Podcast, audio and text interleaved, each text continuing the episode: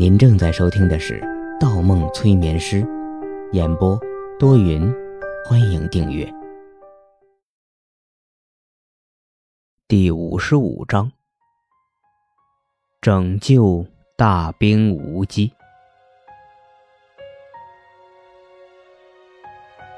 方墨安静了下来，应该早就发现不是真实世界的。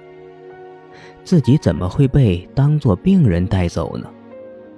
可一切太真实了，潜意识里模拟的一切场景与感觉，都来自真实，置身其中根本无法分辨。看看外面的天色，还有一天的时间，而又浪费了一天的时间。以坏身份示人的一只眼睛，身份未知的女护士。稀里糊涂的蚂蚁，这些人为什么老出现在潜意识中？方墨捂着头，不得不面对一个事实：当进入他人潜意识的过程中，不污染他人的精神世界固然重要，但如何保证自己的精神世界不受污染，似乎更重要。长此下去。他将反复生活在别人潜意识碎片堆砌的残影中。等等，蚂蚁！方墨眼前一亮，忽然想到一个思路：寻找已经改头换面的精神病院很难，可如果寻找一个有特点的精神病人，是不是很容易呢？比如，寻找一个自称是蚂蚁的人。蚂蚁这种把自身完全当作昆虫的病情很少见，很特殊，应该会在一些医院或者医生那里留下过痕迹。方默首先打给了李医生，希望借用他的关系网，在冀州市的心里。以及精神科医生圈里寻找下消息，然后又打给几个大型医院。但精神病这种特殊病情的病人资料，几家医院都很小心，只是口头答应帮忙。忙活了一个晚上，方墨四处撒网，午夜的时候才发现无事可做，太累了。没吃晚饭就睡着了。梦中他没有再见到一只眼睛，蚂蚁，却梦见了那个女护士。他与女护士走在一条熟悉的、叫不出名字的小路上。他在前面走，他在后面走。他没有喊他，可不知道为什么，他心里。却有一种难言的小满足。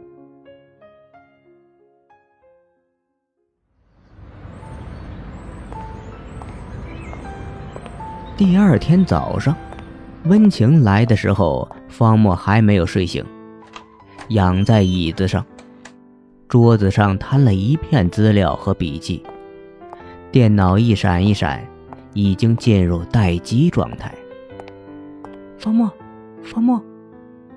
温情碰了碰这个脸色憔悴、满脸胡子茬的男人，一天没见，男人好像一下子变老了。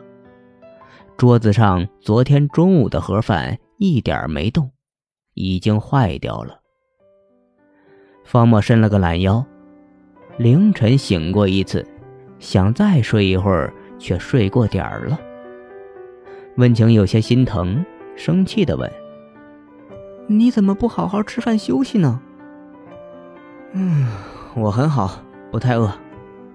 方墨瞥了眼女孩，懒洋洋地说：“温老师，你平日来这里比上课还积极，学校里的领导知道吗？”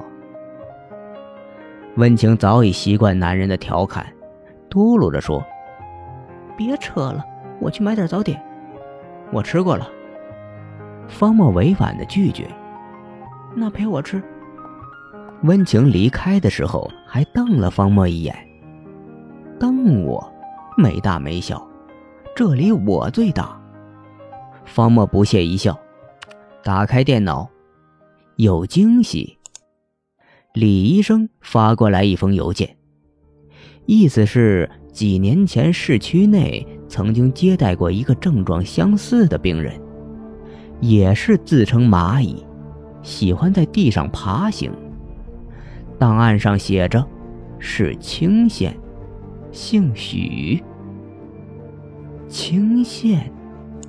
方墨调出地图，地图上显示一共有八家类似医院网点。方墨没有等温情回来，直接叫上段子明，驱车前往。刑警保驾，很放心。按照李医生提供的地址，方墨直接找到了蚂蚁的住处，才知道蚂蚁三年前就因为无钱医病。被送往了附近的一家福利院看管。果然是福利院。据说前身就是家精神病医院，现在免费接受一些病患。许多附近村落精神有问题的人都被送到了那里。段子明联络了几个当地的警方，几个人陪着方墨一同进入了那家福利院。进门前。段子明告诉方木，即使这家精神病医院有把病人当作实验品的犯罪事实，一时证据不足也无法清理他。但以案件调查为由带回一两个人还是可以的。穿过三层铁门，方墨终于又见到了那个与蚂蚁相遇时的喷泉。喷泉是坏掉的。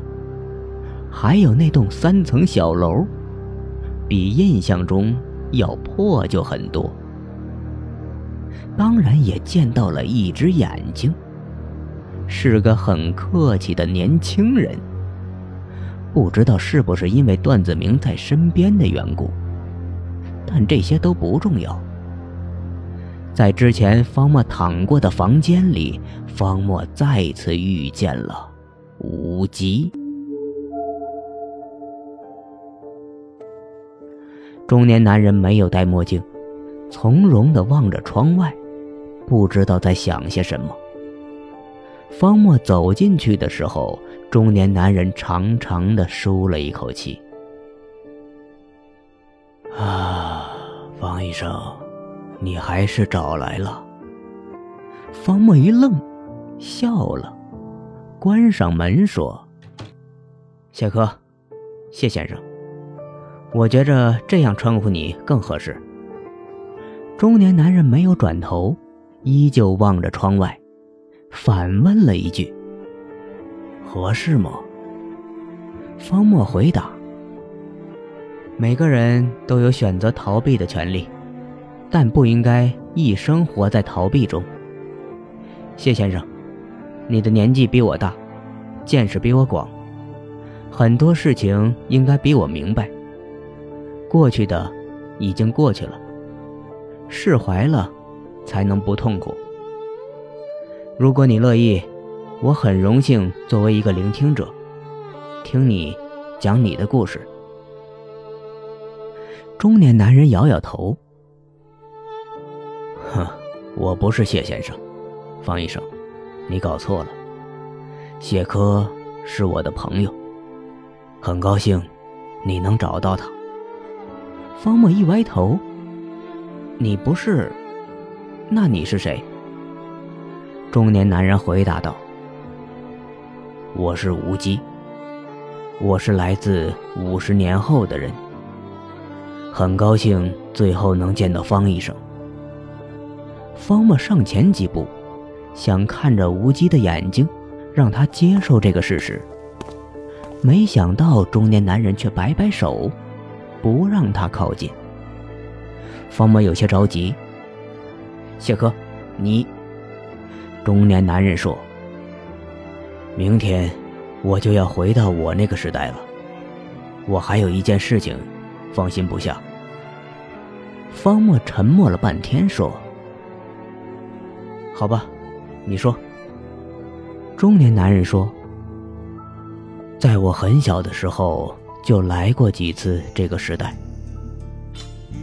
谢科是我在这里认识的第一个朋友。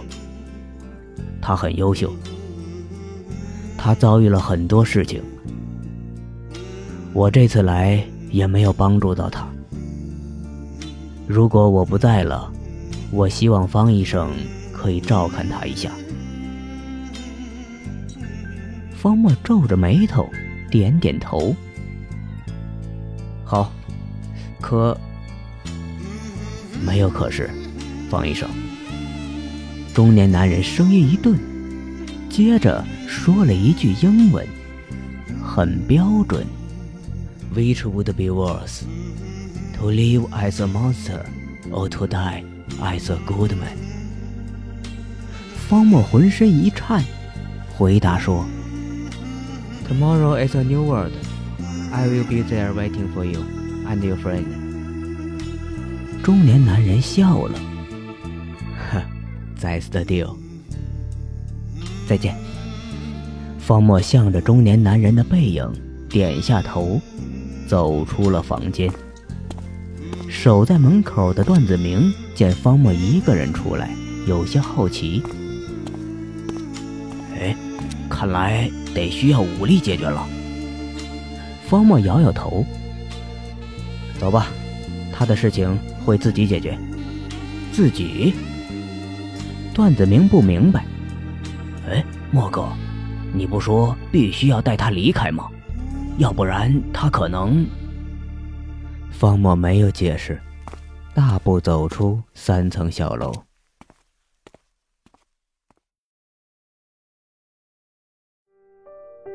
本集播放完毕，喜欢请投月票，精彩继续。